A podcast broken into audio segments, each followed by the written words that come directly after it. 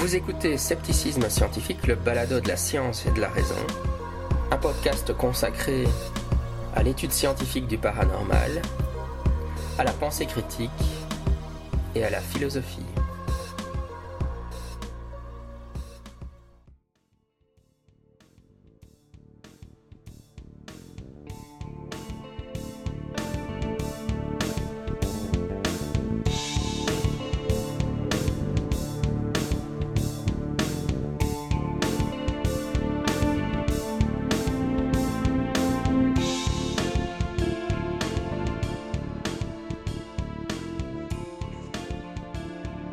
Scepticisme scientifique, le balado de la science et de la raison. Bonjour à tout le monde. Alors aujourd'hui, on, a une équipe de personnes qui sont en fait des, membres du comité para, et non seulement des membres du comité para, mais des membres du conseil d'administration du comité para. Ils vont se présenter.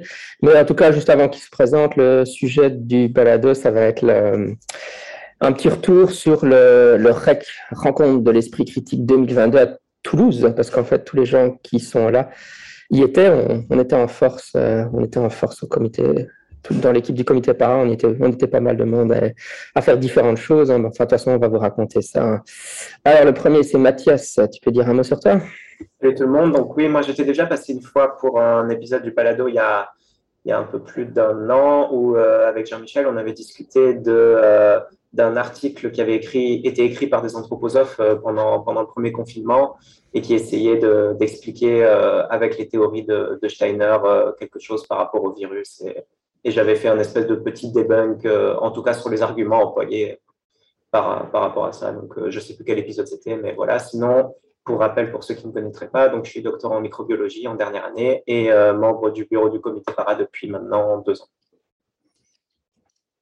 Très bien. Et la personne suivante, c'est Ludovic. Bonjour tout le monde, bonjour à toutes et à tous. Moi, je suis Ludovic, je suis membre du comité para il y a à peu près deux ans maintenant. Euh, donc, je suis aussi membre du conseil d'administration, mais je suis également membre de la euh, Fédération sceptique francophone, la FIDES, où là, je suis vice-trésorier. Et donc, euh, donc, voilà. Donc, moi, je suis, on va dire, informaticien, software architecte open source la journée, mais je connais aussi un certain nombre de sujets en fait autour du scepticisme. Bah, notamment le New Age, parce que à titre personnel, je m'intéresse au, massage. Et donc, c'est là où j'ai découvert en fait tout ce qui était chakra et ce genre de théorie. Et c'est notamment en cherchant des informations pour essayer de comprendre réellement ce qu'il y avait derrière que j'ai découvert le scepticisme il y a quelques années. voilà. Et avec la pandémie, j'ai décidé de, de m'impliquer un peu plus à la communauté. Très bien. La nuit, donc. La nuit, voilà. Puisque le jour, tu es informaticien, la nuit, euh, en dehors de tes 4 heures de sommeil. Voilà, c'est ça. c'est le comité para. Exactement. pendant, pendant qu'il parlait, j'étais à voir tes épisodes à Mathias. Donc, c'était l'épisode 466, c'est celui dont tu parlais là sur, euh, sur Steiner. Et en fait, il y a aussi l'épisode 462, c'était la conférence que tu as fait à Pop sur les virus. Hein. Voilà, donc en fait, tu es déjà passé deux fois sur le balade. Très bien. Et alors, Alice? Vas-y. Et eh ben, du coup, Alice euh, Van Elden, je suis déjà passée euh, aussi euh, trois fois, je crois, sur le balado, mais par rapport à de la physique quantique. Donc, ouais, ça, c'est vraiment mon domaine de spécialité, c'est la physique quantique. Et, et je suis aussi au, au, CA du comité para, juste dans le CA, pas dans le bureau, voilà. mais voilà, je sais pas ce que je peux dire de plus. je m'intéresse au scepticisme en journée aussi. Et je m'intéresse surtout, euh, à, bon, évidemment, euh, tout ce qui touche à, aux euh, usurpations de la physique quantique. Très bien. donc, tu étais dans l'épisode 479 sur parapsychologie et physique quantique, l'épisode 480 sur non, vos chakras ne sont pas quantiques, 481, les photons rougissent-ils lorsqu'ils sont amoureux, et alors en guest star dans l'épisode 517 où c'était une interview de Jérémy Attar, tu étais là pour me donner un coup de main. Ah oui. Donc en fait, quatre épisodes. Waouh. Ouais, le temps passe. Hein. Euh, ben voilà, comme ça, euh, les gens ont une petite idée de, qui on trouve au comité para, c'est sympa. Alors, on était au REC. Euh, qu'est-ce que vous faisiez au REC? Ah oui, avant qu'on y ait, juste un petit mot quand même. en fait, ici, on va pas on a décidé de ne pas s'éterniser sur la, sur la shitstorm, etc., qui, qui, a eu lieu sur Twitter par la suite. Différentes personnes du comité se sont exprimées à titre individuel sur le sujet sur les réseaux sociaux, si vous voulez voir ce qu'ils ont dit. Euh, et donc ici, on va, on va, on va se concentrer sur euh, les aspects positifs du REC et ce qui nous a plu au REC. Hein. donc voilà, ça va être un, ça va être un épisode positif. Euh, Mathias, qu'est-ce que tu as fait au REC, toi? Alors, donc moi j'y suis allé avec Alice au niveau du voyage. Pour la petite anecdote, on a eu un, énorme retard à cause d'un train qui avait été arrêté en pleine voie. Donc, nous, heureusement, on était à la gare de Bordeaux. On a, on a passé trois heures à la gare de Bordeaux. C'était sympa. euh, mais non, c'était euh, appréciation globale euh, vraiment excellente. Et comme tu as dit, on va pas revenir sur ce qui s'est passé après. Moi, j'ai envie vraiment de me focaliser sur le reste. J'y allais avec euh, énormément d'attentes. Euh, j'ai pas été déçu. La plupart des, des conférences et ateliers que j'ai pu voir, c'était très bien. J'ai une critique peut-être par rapport à un ou deux, mais sur la quinzaine que j'ai dû voir en deux jours, euh, c'est vraiment pas beaucoup. Donc, euh, donc voilà pour, euh, pour l'appréciation générale. tu as fait 15 conférences en deux jours, ça c'est bien. Je ne peux pas dire ça. ouais. peut-être que j'ai un peu exagéré. En tout cas, j'en ai fait plus que 10, ça c'est sûr. C'est sûr. évidemment, comme moi, je, je, donnais beaucoup de conférences. Et le problème des intervenants, c'est qu'ils n'ont pas le temps. moi, j'en ai fait. J'en ai fait deux. J'en ai fait deux, et puis euh, j'ai vu des morceaux d'autres. En gros, c'est deux, et, des, et, des, petits morceaux. Quoi. Ouais, Ludovic?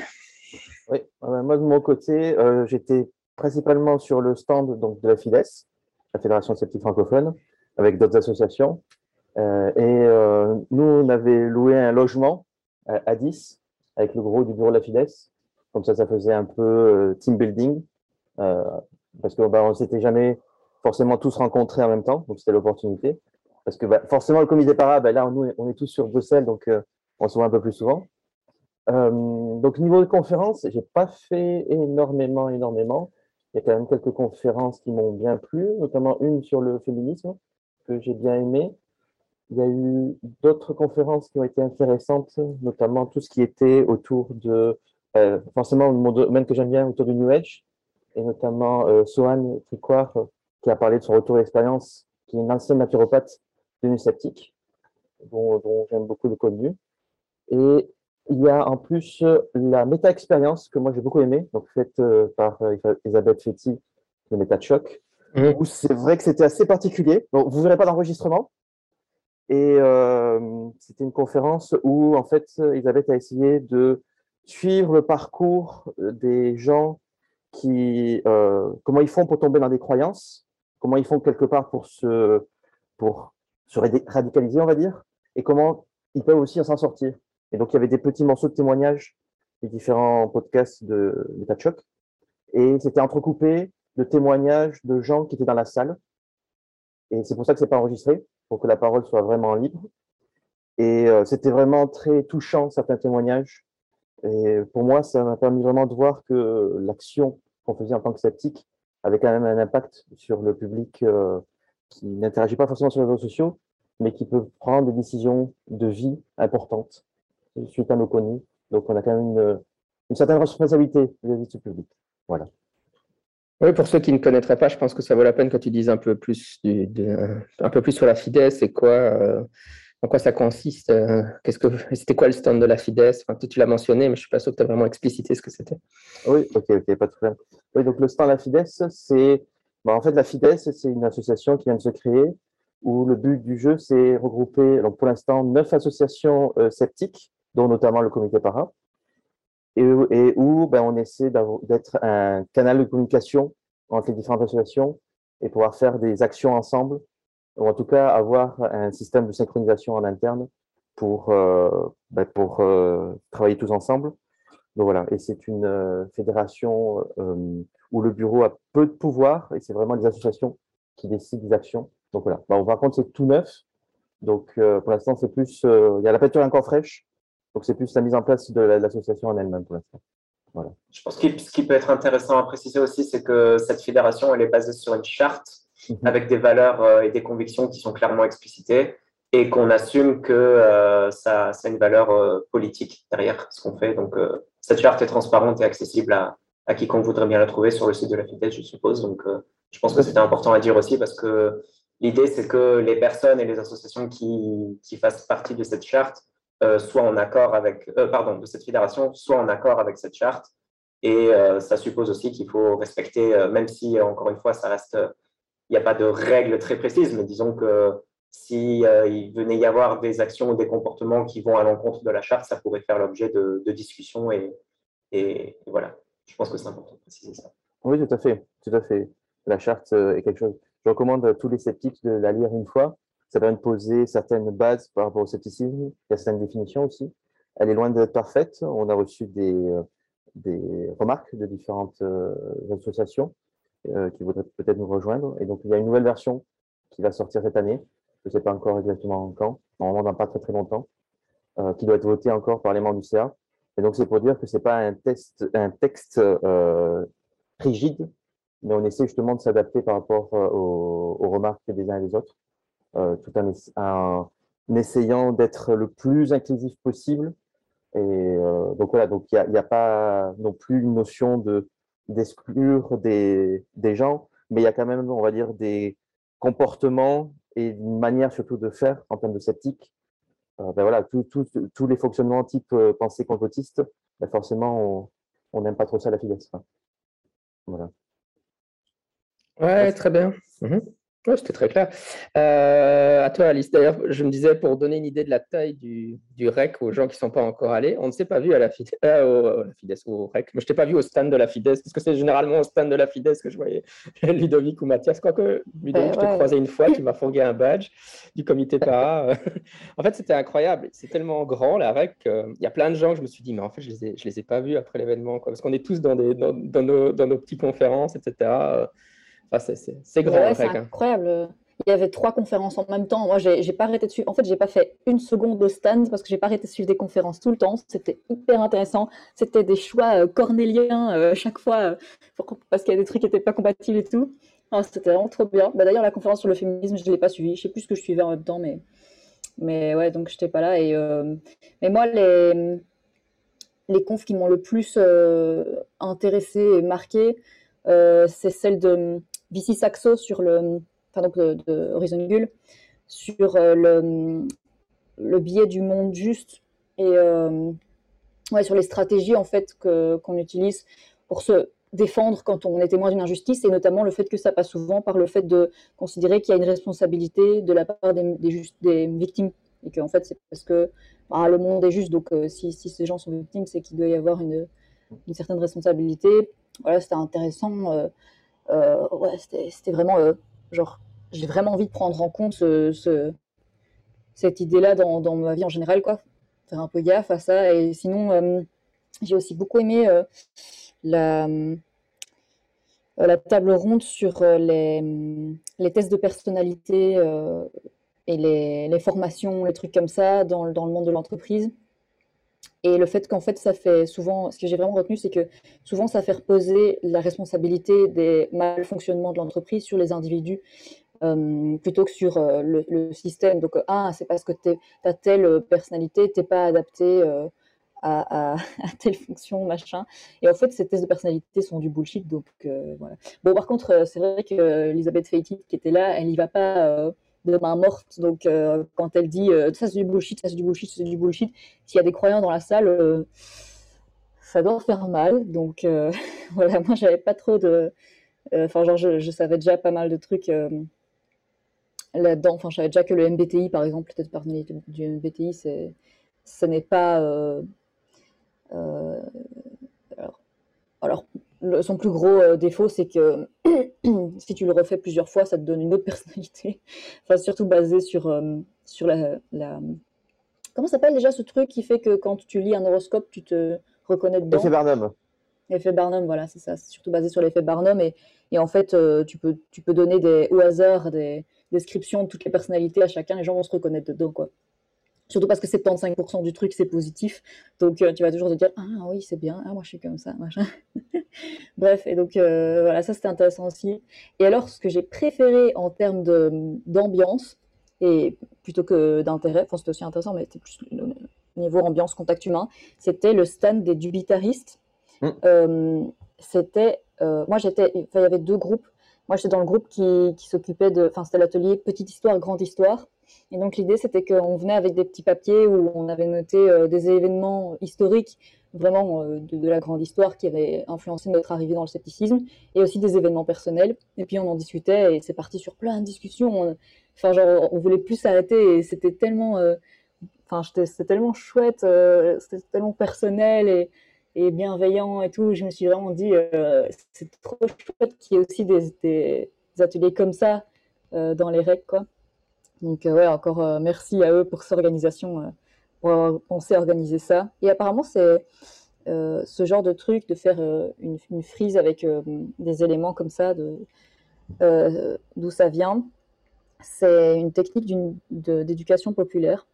Et donc, ouais, je trouve ça bien aussi d'introduire des techniques d'éducation populaire. en fait, c'est super riche. Il y a plein, plein de trucs à, en retirer dans, notre pratique de scepticisme. Et toi, Jean-Michel, ton retour? Oui, bah oui. Moi, je suis allé en avion, par contre, pour des raisons professionnelles, parce que je, je, travaille la veille au soir jusqu'à 9h du soir. Et du coup, euh, le jour où j'interviens, je dois prendre l'avion le matin et tracer. Quoi. C'est un peu. Euh, j'atterris et je dois directement courir. c'est, euh, toujours assez intense. Mais bon, voilà, c'est mieux que de ne pas aller, je pense. Euh, en tout cas, je n'ai pas, pas eu les problèmes que Mathias et Alice, vous avez eu. Hein. En, fait, en fait, je demandais à beaucoup de gens comment s'est passé votre trajet. En fait, j'étais la seule personne à qui le trajet s'est passé sans problème. C'est pas grave, on était un, train entier avec plein de gens qui se rendaient au REC et on s'est rencontrés à ce moment-là et on a pu discuter. Donc, c'était quand même une chouette expérience, rien que pour ça. Ouais, c'était rigolo. Ouais. Enfin, moi, j'ai pu constater que euh, en arrivant en France, le pass sanitaire et tout ça, ils ne demandent plus. Maintenant, il n'y a plus rien. Tu, passes. En fait, j'ai essayé de présenter mon pass sanitaire parce qu'il y avait un panneau euh, présentez votre pass sanitaire. J'ai tendu mon pass et puis la personne m'a fait non, c'est bon, c'est l'état de, la situation. Euh, mais ouais, parce que je me demandais quand même, la, fois précédente, quand j'étais allé au REC, il, y avait, il y avait beaucoup de mesures à cause du Covid. Donc, du coup, je ne savais pas trop à quoi m'attendre cette fois-ci. ouais, moi, mon retour, bah, écoute, il y a eu mes, interventions, et puis alors, mais par contre, ce que j'ai été voir, moi, c'était tous les trucs euh, liés au paranormal, vu que c'est ce qui m'intéresse. Et c'est aussi parce que euh, l'organisateur, donc euh, Willy, pour pas le nommer, enfin, non, mais non, il s'appelle Willy, hein, c'est pratiquement lui qui fait tout d'ailleurs.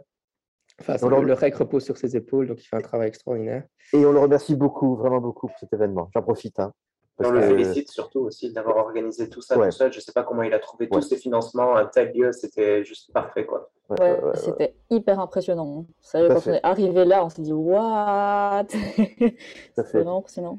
Et à ma connaissance, on était, je crois, plus de 1000, 1100, 1200, quelque chose comme ça. En tout cas, on était plus de 1000, ça c'est sûr. Ah ouais? En même temps, ça ne euh, m'étonne pas vu le nombre euh, de confs. Parce que quand on arrive, donc il y a les il y a l'endroit où il y a les food trucks, puis on rentre dans, dans, un, dans le grand bâtiment, et alors là, il, y a, il va y avoir les, latéralement et en face, enfin, aux étages, il y a des salles de conférence, et puis au, rez-de-chaussée, dans le grand hall, et dans, les salles attenantes, il y, a des, il y a des ateliers, parce que Alice a, mentionné des ateliers. Donc, il faut, les gens qui ne sont jamais allés, il faut vous imaginer qu'il y a les conférences qui tournent en parallèle de, euh, de, d'ateliers. Hein. Et puis, en plus, il y a les, la, la, zone backstage pour les intervenants. Euh, où les intervenants ont l'occasion de discuter entre eux, donc ça c'est sympa. Euh, oui, donc euh, oui, sur le oui, donc avec Willy, en fait, euh, il m'avait contacté pour savoir, parce que je lui avais fait la, première, la remarque un peu la dernière fois, je sais plus comment c'était, enfin, parce que je discutais beaucoup avec Willy, d'avoir un pôle plus, un peu de paranormal dans tout ça. Et donc, il m'avait aussi demandé des gens, des anglophones, et comme, comme je parle anglais, il m'avait demandé de contacter. Entre autres, pour un des panels que j'ai fait là sur le scepticisme dans le monde, il m'a demandé, tu connais des, gens qui parlent anglais qui pourraient en parler. Et donc, j'ai mobilisé, euh, j'ai invité euh, Ben Radford, enfin, j'ai contribué à inviter, plutôt, je devrais dire, euh, Ben Radford, hein, qui a parlé du Chupacabra, qui était, enfin, évidemment, je connaissais parce que j'ai lu son livre, mais il est, toujours super marrant, Ben Radford. Pour ceux qui, ne connaissent pas, on en a parlé il y a probablement dix ans sur le podcast, parce que son livre date de cette époque-là. Ben Radford a pratiquement totalement expliqué le mystère, entre guillemets, du Chupacabra en montrant que le, cas originel de. Donc, c'est un, c'est un cryptide euh, qui, qui existe euh, euh, en Amérique latine. il a montré ça ressemble à quoi Alors, ça dépend de la période, c'est ça le problème. C'est pour ça que je ne me lançais pas dans une description. Mais au, départ, ça, dans, les témoignages originels, c'était une sorte de gros lézard avec des pics sur le dos, comme ça, euh, qui se tenait un peu sur deux pattes, si mes souvenirs sont bons. Et alors, euh, par la suite, euh, enfin, donc, c'est. Ouais, de toute façon, le chupacabra, ça. En tout cas, maintenant, c'est connu plutôt comme quelque chose qui, qui suce le sang de, de certains animaux. Et alors ça peut ressembler, certaines des descriptions ressemblent à un, canidé sans poils, quoi, des sortes et donc, parce qu'en fait, c'est des canidés sans poils, euh, des animaux qui ont, qui ont, alors mange en anglais, euh, qui ont des sortes de champignons comme ça qui leur fait perdre le poil. Et quand on n'arrive pas à les identifier, c'est comme si vous avez, enfin, si par exemple pour le Bigfoot, hein, moi je suis pas pour le Bigfoot, mais en tout cas, euh, un exemple classique, c'est pas pour le chupacabra, mais si vous tombez sur un ours qui a attrapé un champignon qui lui a fait perdre tous ses poils, il y a beaucoup de gens qui s'imaginent qu'ils sont en face d'une créature extraterrestre parce que c'est un ours sans poil. C'est bizarre. Ou un paresseux sans poil, imaginez. il y a des photos C'est bizarre. Euh, pour, ceux qui connaissent la série euh, Supernatural, dans mon souvenir, euh, il y a un chupacabra dans un des épisodes de la première saison. Et ah cette série est très bien pour, pour tous les monstres et autres trucs qui sont un peu dans le paranormal parce qu'il y a, y a au moins un épisode qui traite d'un des monstres ou d'un des cryptides que dont Jean-Michel a déjà parlé. Donc, euh, ouais, moi je l'avais découvert, avant avec le... je découvert avant avec X-Files. Hein. Le premier, je crois, à l'international, c'est X-Files. Il y a un épisode d'X-Files, ça fait connaître le truc. Mais donc, ouais, enfin bref, pour, pour faire court, une histoire assez longue, euh, le, témoignage originel d'une créature reptilienne comme ça, euh, en fait, la, première témoin, elle venait de se réveiller, donc ça, ça, bon l'hallucination hypnagogique hein, juste après le sommet. Et en fait, elle avait, elle avait vu le film Species, qui était un film de science-fiction à l'époque, euh, où il y a une créature extraterrestre qui ressemble exactement à ce qu'elle décrit. Et il a même réussi, enfin, même dans une interview, quand il lui parle, elle lui dit euh, d'ailleurs, j'avais vu récemment le film Species, et d'ailleurs la créature ressemblait à la créature. De... bon, en gros, case close, quoi, l'affaire est résolue. Euh, et puis alors, j'étais voir euh, Richard. Ah, c'est génial, c'est génial. C'est pour ça que je lui ai demandé de parler de ça, même si ça date d'il y a une dizaine d'années, en, en, France. Si moi, enfin, c'est pas très connu, sauf si moi j'en parle, quoi, mais. Euh, et alors, euh, Richard Wiseman, là, sur, euh, sur la chance, les, comportements chanceux, ça c'était aussi génial. Ça, par contre, c'est moi qui avais suggéré ce sujet-là parce que ça m'intéressait, mais j'ai pas lu son bouquin parce que bon, Richard Wiseman, ils sont tous tellement prolifiques que c'est difficile de suivre. Mais donc, ça, c'est une étude qu'il a fait pendant dix ans avec ses doctorants en psychologie sur, sur les gens qui se vivent comme chanceux versus les gens qui se, qui se vivent comme malchanceux. Et donc, on voit les comportements différents qu'ils ont. En fait, la chance, c'est quelque chose, c'est une question de vision du monde qu'on a et de comment on interprète les événements. Enfin, il y avait des trucs super marrants. Par exemple, dans son équipe malchance, il y avait un mec qui avait euh, gagné au loto, mais il se considérait comme extrêmement malchanceux parce que le jour où il a tapé les bons numéros, quelqu'un d'autre a tapé les bons numéros et ils ont dû se partager le prix en deux. Et donc, euh, il était dans la catégorie malchance parce qu'il avait eu qu'un demi-million au lieu d'un million. Et, alors il disait, mais ouais, j'ai vraiment pas de vol, quoi. Vraiment, je gagne au loto et voilà, c'est ça qui m'arrive. Ah, c'était super marrant, donc la chance.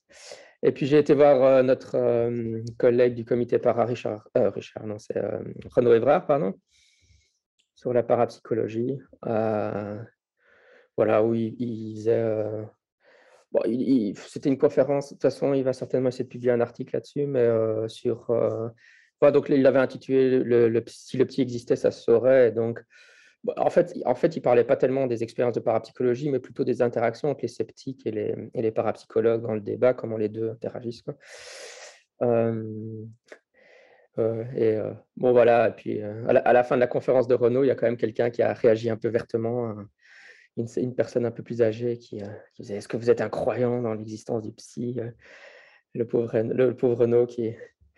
Enfin voilà, il, s'est fait un peu rentrer dedans à la fin, mais ça va.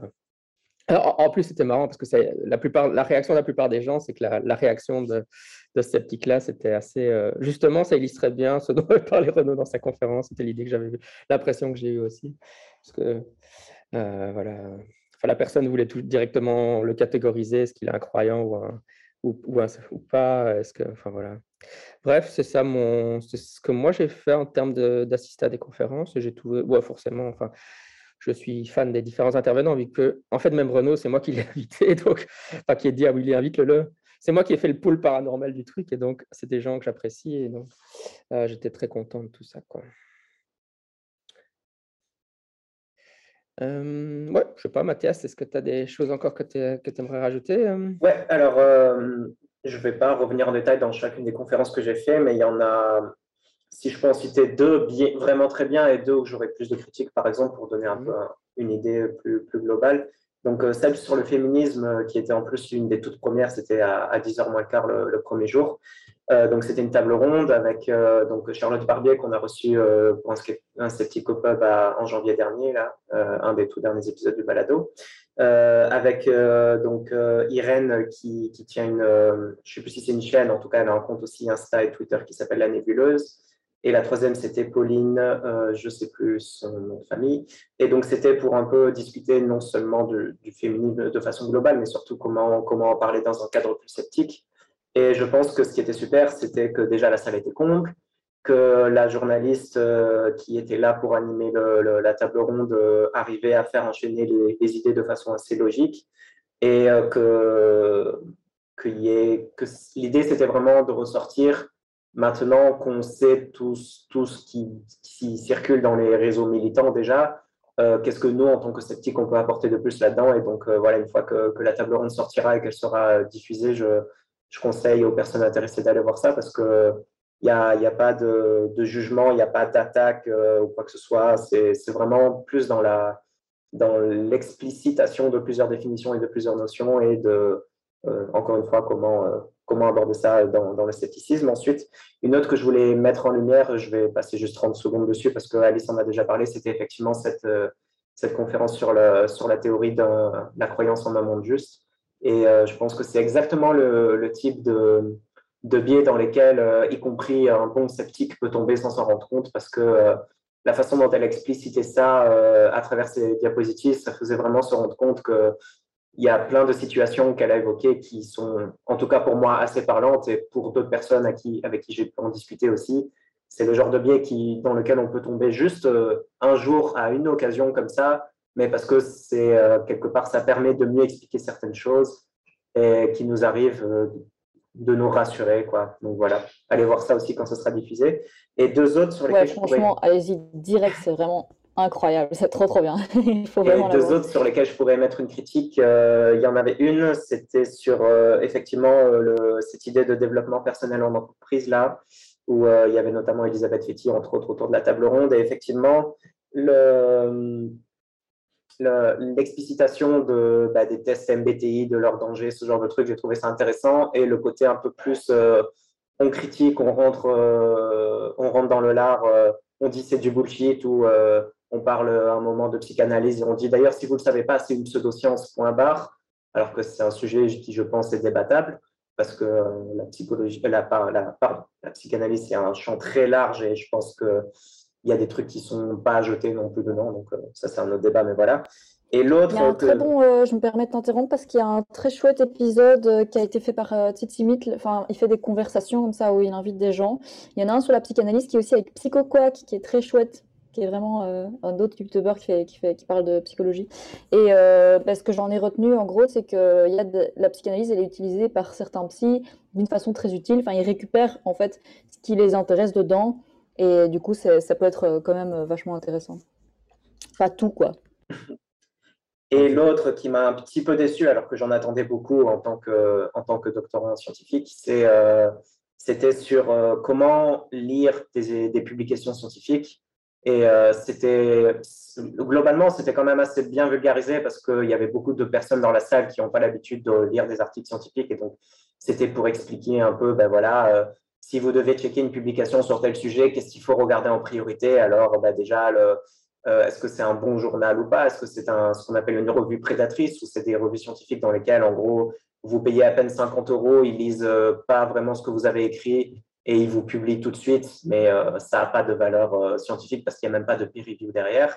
Et c'est comme ça notamment que pendant la pandémie, il y a, un groupe euh, dont faisait partie ceux, qui, faisaient la conférence d'ailleurs, qui a, créé un, article sur le lien entre le Covid-19, la chloroquine et les trottinettes électriques. C'est très drôle si vous avez l'occasion d'aller voir ça. Ça a été traduit en français, c'était assez rigolo. mais là où j'ai une, critique à mettre par rapport à ça, c'était que je trouve ça dommage d'avoir euh, critiqué euh, les, revues prédatrices et, les, personnes qui font, entre guillemets, de la mauvaise science, comme un, certain Didier Rao, pour ne pas le citer, parce que les trois quarts de la conférence, ils n'ont pas arrêté de lui envoyer des scuds. Alors, j'ai compris qu'ils avaient euh, quelques, problèmes personnels avec lui. Bon, c'est leur histoire.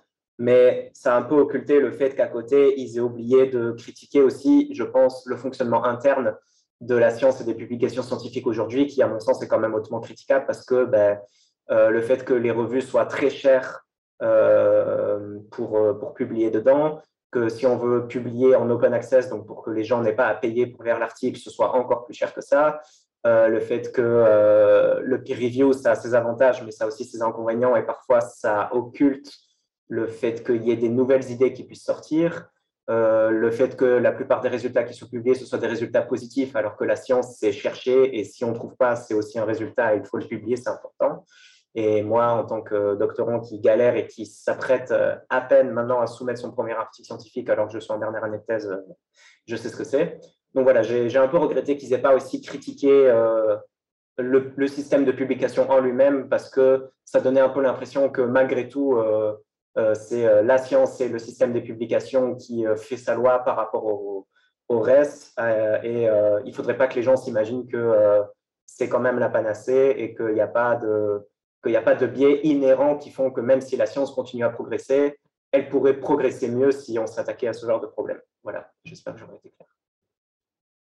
Oui, très bien, très bien. Ouais, Ludovic, toi, tu étais aussi comme moi au, premier REC. Euh, qu'est-ce que tu as observé comme différence entre le premier et le deuxième en termes d'organisation, etc. Bah, déjà que il y avait beaucoup plus de diversité, ce qui est tout à fait normal parce que le premier, le premier REC, c'était un premier essai. Donc c'est normal que, que, en plus, Willy à cette époque-là n'était pas encore connu la communauté sceptique. Donc, euh, donc euh, ça, moi, ça m'a pas choqué. Voilà. Moi-même, j'organise des gros événements euh, dans l'open source. Un des plus gros événements auxquels je participe, il y a plus de 10 000 personnes. Donc, je sais comment ça peut se passer en backstage. Donc, non, moi, je suis vraiment très impressionné par la mise en œuvre et ce second-là. Et oui, il y a plus de diversité, il y avait plus de gens. Euh, il y, avait, il y a aussi le fait qu'il y a quand même deux, trois conférences que je voulais mettre aussi en, en avant, euh, notamment tout ce qui est maintenant euh, des nouveaux sujets, on va dire, quelque part. Notamment, il y a une conférence, par exemple, tout ce qui était finesse ou alimentation.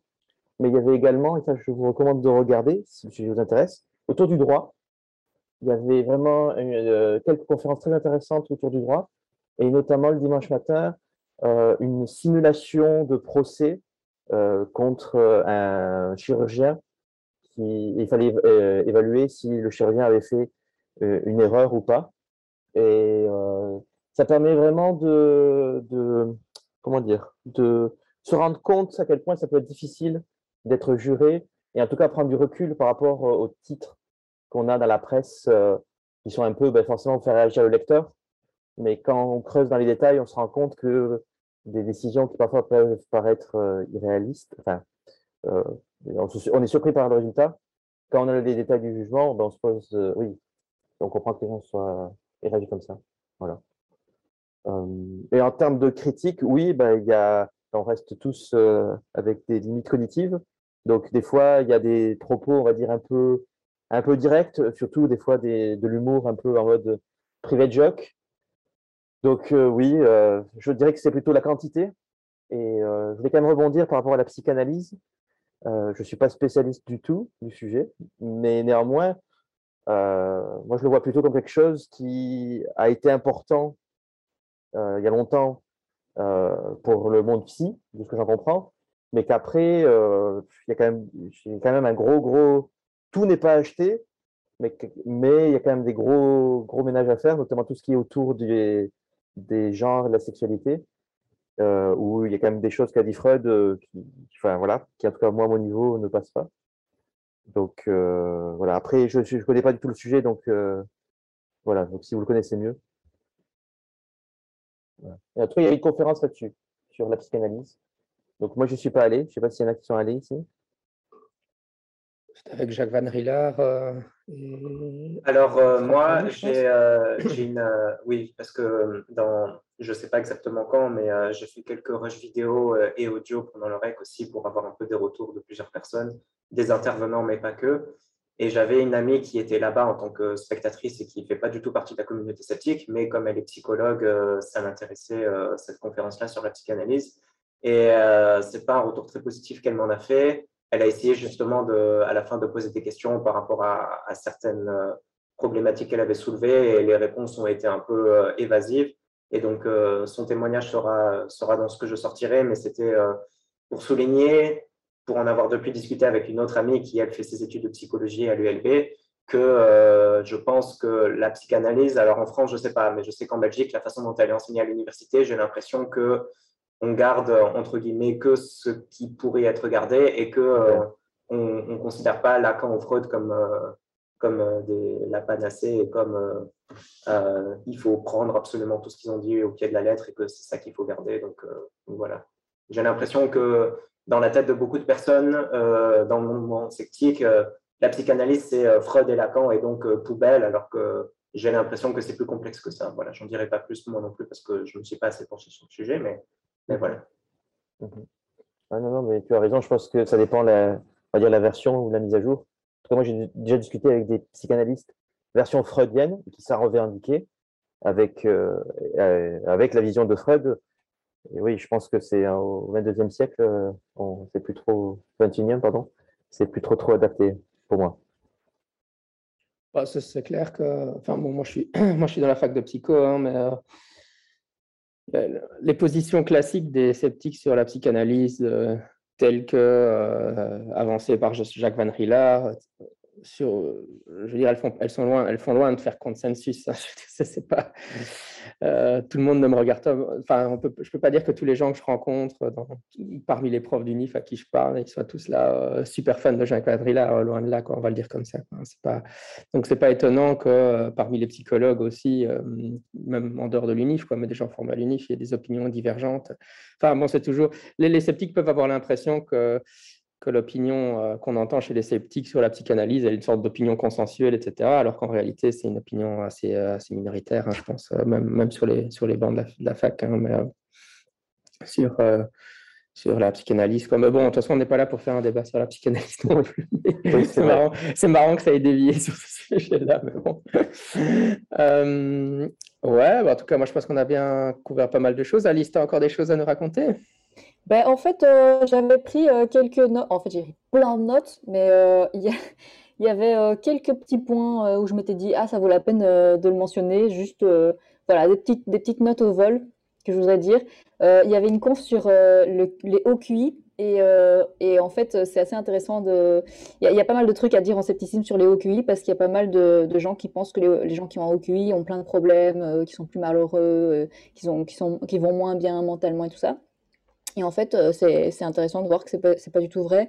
Euh, il y a plusieurs explications à ça. Ça vaut la peine d'aller voir cette conf aussi pour voir comment on explique euh, ces, stéréotypes qu'on a.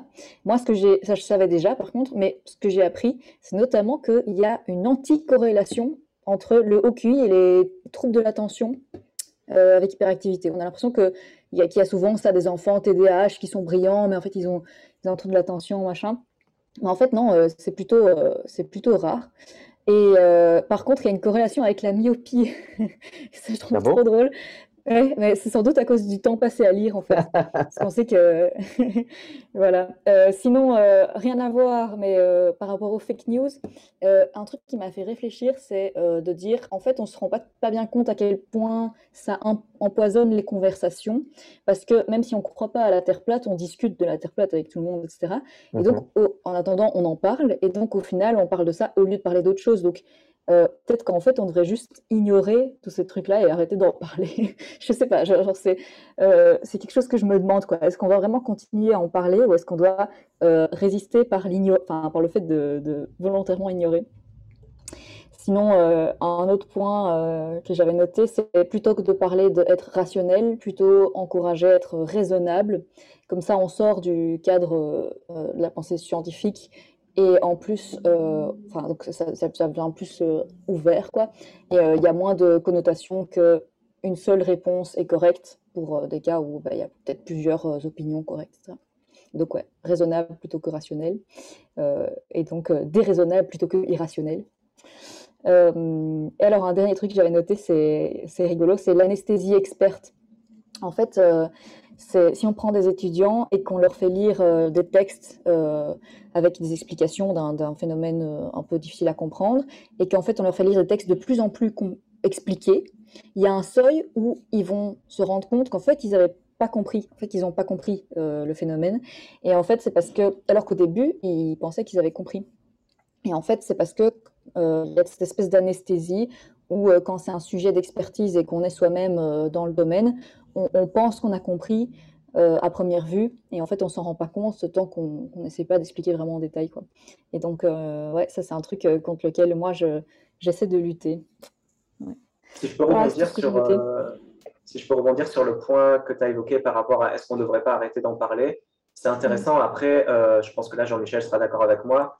je pense que tu pourrais sortir cet argument aussi tout aussi bien pour bah, le, tout ce qui a trait au paranormal, et, euh, euh, du coup, on dirait, à quoi ça sert de parler du paranormal A priori, on sait que ça n'existe pas. Moi, je pense que la motivation qui serait de dire qu'on doit continuer à aborder ce genre de sujet comme la Terre plate, c'est si jamais ça peut faire avancer la réflexion sur quelque chose de plus global ou quelque chose qui a trait à ça, un peu comme euh, euh, au GEPAN, euh, en France, qui étudie les, phénomènes ovni et affiliés. Euh, l'idée, c'est d'essayer, ça permet à chaque fois de comprendre des phénomènes bizarres ou inexpliqués euh, en gardant toujours à l'esprit que ça pourrait tout aussi bien être enfin une preuve euh, extraterrestre. Mais en général, on n'arrive pas à cette conclusion. Mais le cheminement qui a permis d'arriver à l'explication finale, parfois, ça peut être aussi intéressant parce que ça nous fait apprendre des trucs tout simplement. Et je pense que c'est une motivation tout à fait suffisante pour pouvoir continuer à en parler. justement, c'est un bon. Pardon, vas-y. Non, vas-y, vas-y, vas-y. Non, toi, parce que moi, j'ai plus parlé. ok. Moi, c'était juste pour dire, peut-être que c'est la quantité. C'est-à-dire qu'on peut en parler, mais que ça occupe pas tout l'espace tout le temps. Et essayer plutôt de, de, parler. Ça peut être un bon départ pour après amener euh, notamment le, le locuteur à, à, ben, à, faire la promotion du scepticisme, justement, et parler de choses plus, qui nous intéressent. Vas-y, Alice. Euh, ouais, je voulais dire aussi que c'est marrant que tu prennes cet exemple parce que justement, les ovnis, c'est un cas où quand on en parle, les gens voient des ovnis. Enfin, genre quand on en parle à la radio, il y a des vagues d'ovnis, euh, d'observations d'ovnis après. Donc, on pourrait se dire justement, ben en fait, si on n'en parlait pas à la radio, les gens verraient pas d'ovnis.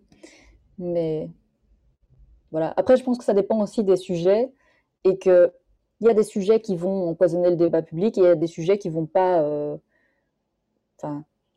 Ouais, je sais pas. Franchement, je sais pas. Je pense que ça vaut la peine d'y réfléchir. Mais euh, en tout cas, ce que, j'ai retenu aussi, c'est que hum, la plupart des fake news sont partagées par des gens qui y croient pas. Et en fait, les gens partagent en disant et regardez, euh, soit, en critiquant, soit en disant ah regardez c'est rigolo, euh, enfin en se moquant ou quoi. Mais du coup, en fait, en vrai, le noyau dur de gens qui croient vraiment, c'est très très peu pour revenir sur les, sur les hauts là, la, la douance, etc. en fait, mon, il y a très très longtemps maintenant, mon collaborateur sur scepticisme scientifique, c'était euh, Nicolas Gauvry, qui a écrit plusieurs ouvrages sur le sujet. Celui, à, celui au REC, c'est Franck Ramu, je pense, qui a fait cette conférence-là aussi, qui était aussi avec celle euh, ah, si je me trompe pas, je, pense que c'est bien lui, parce que je ne connais pas le programme par cœur. Mais... Je suis désolée, je suis très nulle avec les noms. Donc... Euh. Oui, non, en plus, c'est des gens que je suis depuis des années, donc je, plus, je pense que c'est bien lui. Enfin, si je me trompe, quelqu'un me corrigera dans les commentaires de l'épisode. Mais... Donc, Franck Ramu, il était là pour parler en fait des OQI, et puis il a aussi euh, rejoint Jacques Verdrillard dans la conférence sur la psychanalyse, puisque c'est aussi. Euh, voilà. Mais. Oui, enfin voilà, Nicolas Gauvry, euh, il, a, fait pas mal d'épisodes du balado, mais donc c'est des épisodes très très loin dans la timeline maintenant. et à l'heure actuelle, en fait, c'est vrai qu'il s'est, euh, je pense, en fait, il, a quitté le balado quand Jérémy l'a rejoint, donc euh, plus ou moins la période. Hein. Donc si vous si vous n'étiez pas là avant que Jérémy n'arrive, bah, vous n'avez pas entendu Nicolas Gauvry. Mais à l'époque, il faisait, faisait pas beaucoup d'épisodes.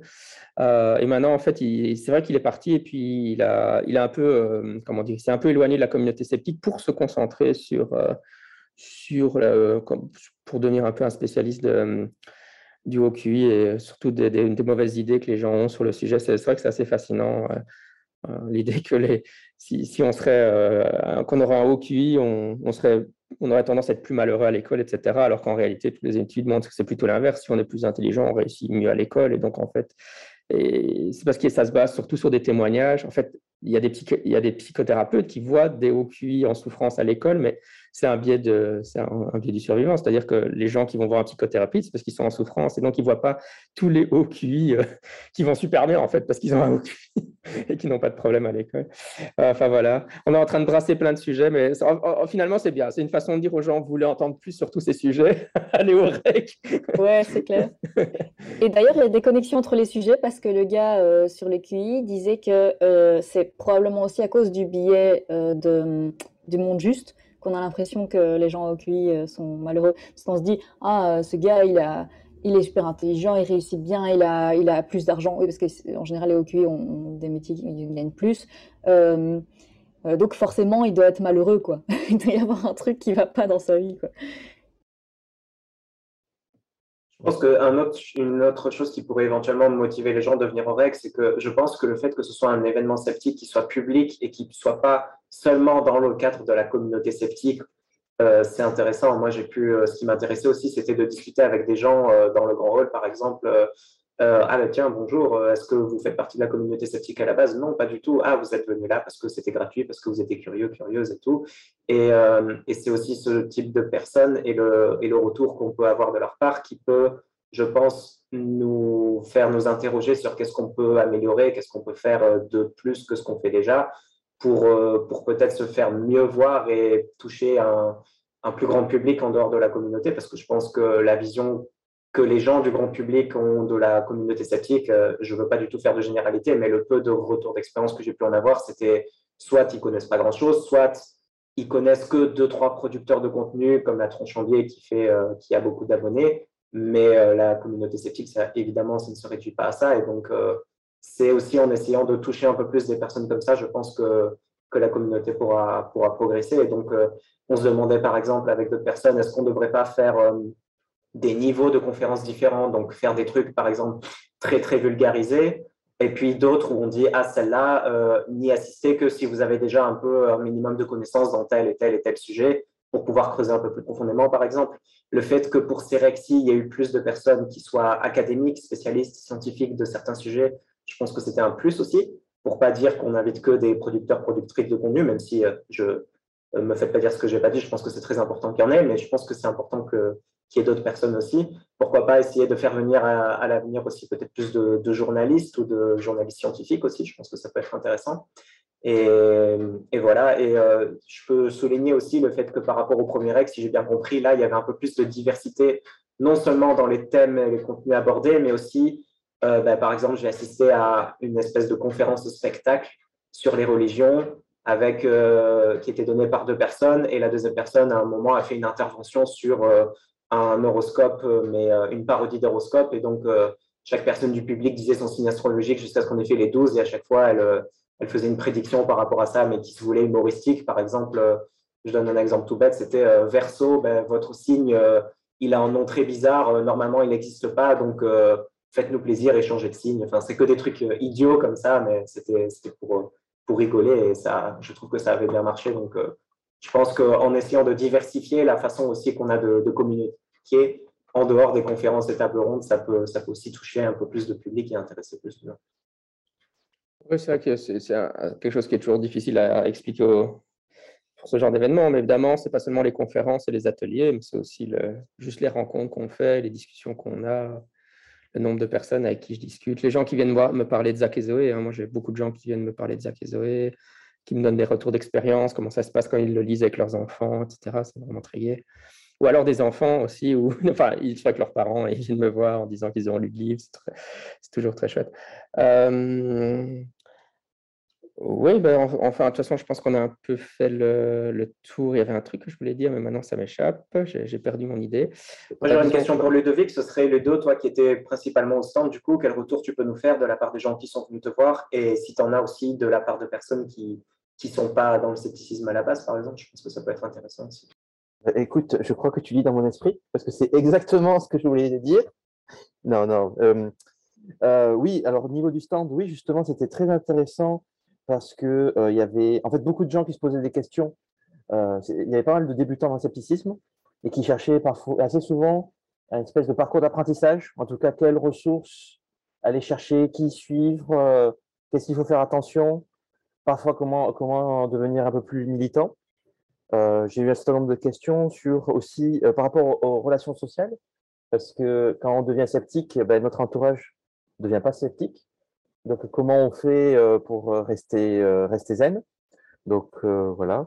J'ai fait quelques, j'ai eu, eu comme ça d'ailleurs quelques discussions parce que ben, forcément, vu que moi, via le massage, je suis encore en contact avec des gens qui sont vraiment dans le New Age et que depuis le, la, la, pandémie, ben, maintenant j'ai dit vraiment officiellement sur Internet que, je faisais partie de la communauté sceptique.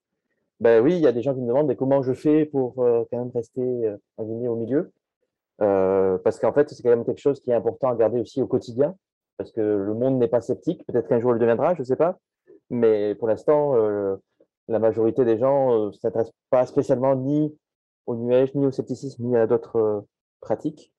Donc, oui. Donc, il y a une question aussi de quelque part de tolérance, jusqu'à quel point on peut faire la militance. Il y a... Et j'ai une petite, toute petite anecdote par rapport au, justement au New Age.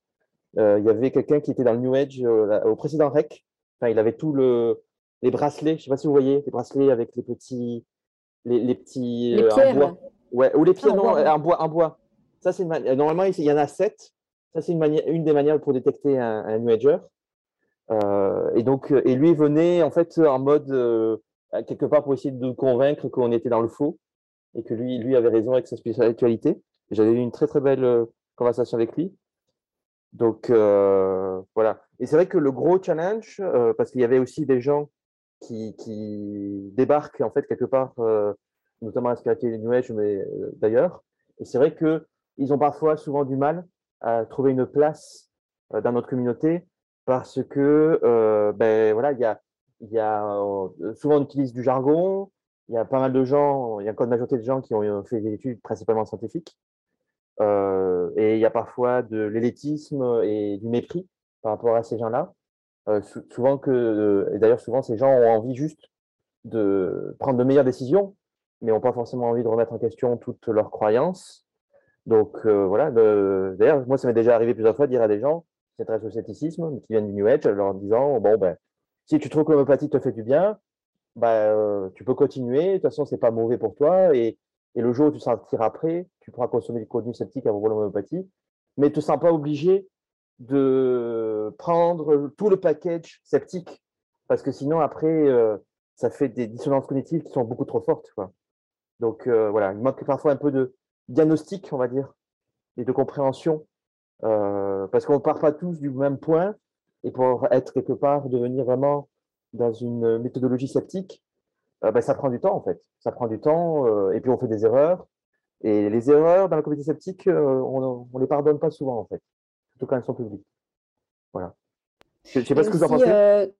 moi, je suis tout à fait d'accord avec toi. J'ai aussi eu des gens qui m'ont livré ce ressenti-là. Et, et en fait, je me dis aussi, c'est ce qui est, c'est en fait quand on, quand on tire, quand on essaie de sortir quelqu'un d'habitude ou de, de, pensée New Age, en fait, on lui prive de quelque chose. Donc, nous, on devrait avoir quelque chose à offrir en retour. Et euh, du coup, je pense que ce qu'on a à offrir, ben, le, seul truc qu'on a à offrir, c'est nous, quoi. C'est notre amitié, euh, nos relations euh, humaines, enfin, genre, ouais, une compréhension, pose des questions, enfin, genre, je sais pas, ça peut être chouette d'aller boire un verre avec la personne plutôt que de, de la lâcher comme ça. Tu vois, genre, ouais, faire un peu faire un peu attention aux gens, quoi.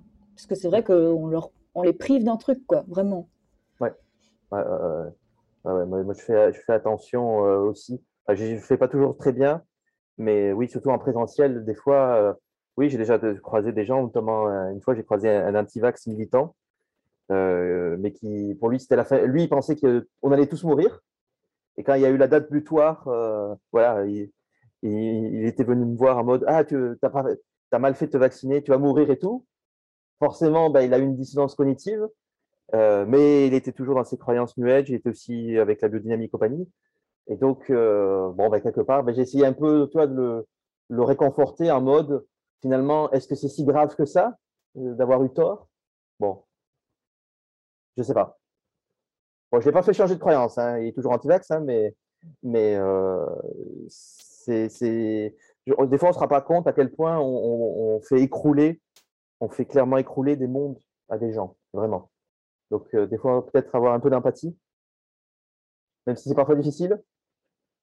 C'est cool en tout cas que les, que les ateliers puissent, puissent, servir de lieu où, les gens qui sont un peu extérieurs à la communauté puissent interagir et parler directement avec quelqu'un. Parce que forcément, bah, les conférenciers, on est, on est fort sollicité. Donc, euh, si tu es en dehors de la communauté, on est déjà sollicité beaucoup par les gens qui sont dans la communauté. Alors, la fanbase. Ouais, donc du coup, euh, les gens qui sont hors de la communauté, ça m'étonnerait qu'elles puissent venir nous voir. Mais c'est bien que les, ateliers servent à ça. Cool. Ah ouais, je me souviens de ce que vous voulez dire. Oui, euh, c'est vrai que oui, donc moi j'étais à la tranche en live en tant qu'intervenant avec Richard, mon voisin, ce qui est toujours très sympa de discuter avec Richard. Et donc, euh, oui, si les gens veulent regarder, euh, c'est sur la chaîne de la tranche en biais.